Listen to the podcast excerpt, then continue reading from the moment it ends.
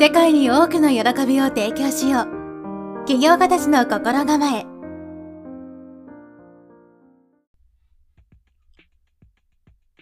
はい、こんにちは、直人です。今日は新薬お金と引き寄せの法則の第3章の解説をしていきたいと思います。よろしくお願いします。第3章、感情を変えるだけで人生は変わり始める。第3章では、引き寄せの法則と思考は現実化するという本質について解説されております。引き寄せの法則という言葉を聞いてもうさんくさいとか本当かよって思われる方も中にはいるかもしれません。自分は悪い状態から抜け出したいって強く願っているのに現実ではいつまでたっても抜け出せないっていう状況なんでそんな引き寄せの法則とか思考は現実化するなんて言われてもありえないっていうこういうふうに感じている方もいるかもしれませんよね。確かに苦しい時に限ってそこから抜け出すためにですね助けになるような状況も助けてくれる人たちも現れませんし見つけることもなかなかできないですよね。頑張って探したとしても見つけられない上に近づいてくる人たちはあなたを助ける代わりにさらにしんどい気持ちにさせてしまったりします。つまりあなたが自分の感情や状況にとらわれている時はですねかえって自分にとって良いものを引き寄せることができなくなるんです。あなたがひどい扱いをされたと感じていると公平に扱われなくなっていきます。ひどい扱いという見方をすることで逆に公平な扱いを阻んでしまうからです。あなたが自分の受けた扱いに対してネガティブな感情を持つとですね、その感情が現実を作り出してしまいます。あなたが必要なお金が足りないっていう恐怖や失望でいっぱいだったらお金やチャンスがあなたから逃げ続けてしまうでしょう。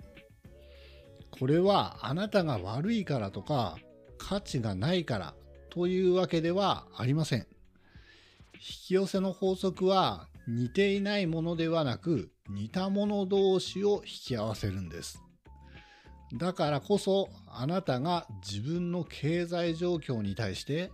不安や不満を持つとその状況を悪化させてしまうことになります。つまり引き寄せの法則は自分の価値観でなく自分の感情や思考に反応するんです。自分は貧しいと感じていたらあなたのもとにやってくることができるのは貧しさを感じさせるものだけです。逆に自分は豊かだなっていうふうに感じていたら豊かさを感じられるものだけがあなたのもとにやってきます。あなたが自分の現状に対してどう感じるのかが重要でありその感情が現実を引き寄せるんです。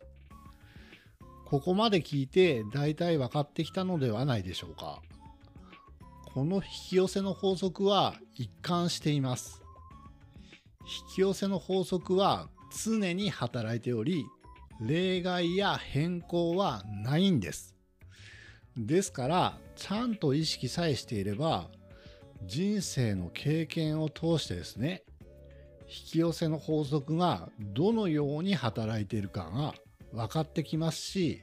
それをうまく使いこなすこともできるようになってきます。あなたが自分の思考や感情に気づくことで現実がどう変化するのかを観察することができるようになるんです。考えていることのエッセンス、つまり要素が引き寄せられてくることさえしっかりと理解できていれば、どんな理不尽なことがあってもそれがなぜ起きたのかこれに気がつくことができますこのことがあなたの人生を好転させる鍵となります。あなたが自分の現状に対して責任を持ち、自分の望むことを明確にする。このことで現実を自分の思い通りに作り出すことができるんです。自分が感じていることと人生で実現していることとの関連性がわかるとあなたはついに人生を変える力を手に入れることになります。つまり全ては心の持ち方であり自分の感情が現実を想像するんです。そのつながりがわからないまま望んでいるものがないという思考を持ち続けていたら欲しいものも遠ざかってしまいます。望んでいるものがない。だから望んでいるものが遠ざかる。これを理解することがとても大切です。このことを理解していないと豊かになりたいのに豊かになれない理由を他に求めてしまいます。自分の思考や感情が現実を想像するという原理を知らずに自分の悪い状況や悪い環境の責任を他人に転嫁する人が多く存在するんです。例えば生まれる場所を間違えたから私は豊かになれない。親が金持ちじゃなかったからお金持ちになる方法を教えてもらえなかった。お金持ちの連中が私の分まで取っているから自分は豊かじゃないんだ。私が騙されていたから、私には価値がないから、私が過去勢で正しい生き方をしなかったから、政府が私の権利を無視しているから、夫がちゃんとしてくれないから、皆さんもこのような言い訳をどこかで聞いたことはあるんじゃないでしょうか。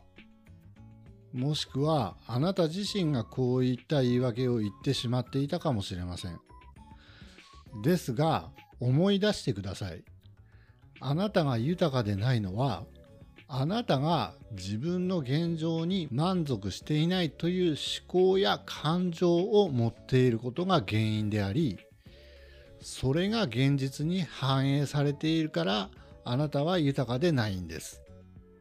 欠乏感があなたを豊かにすることはありません。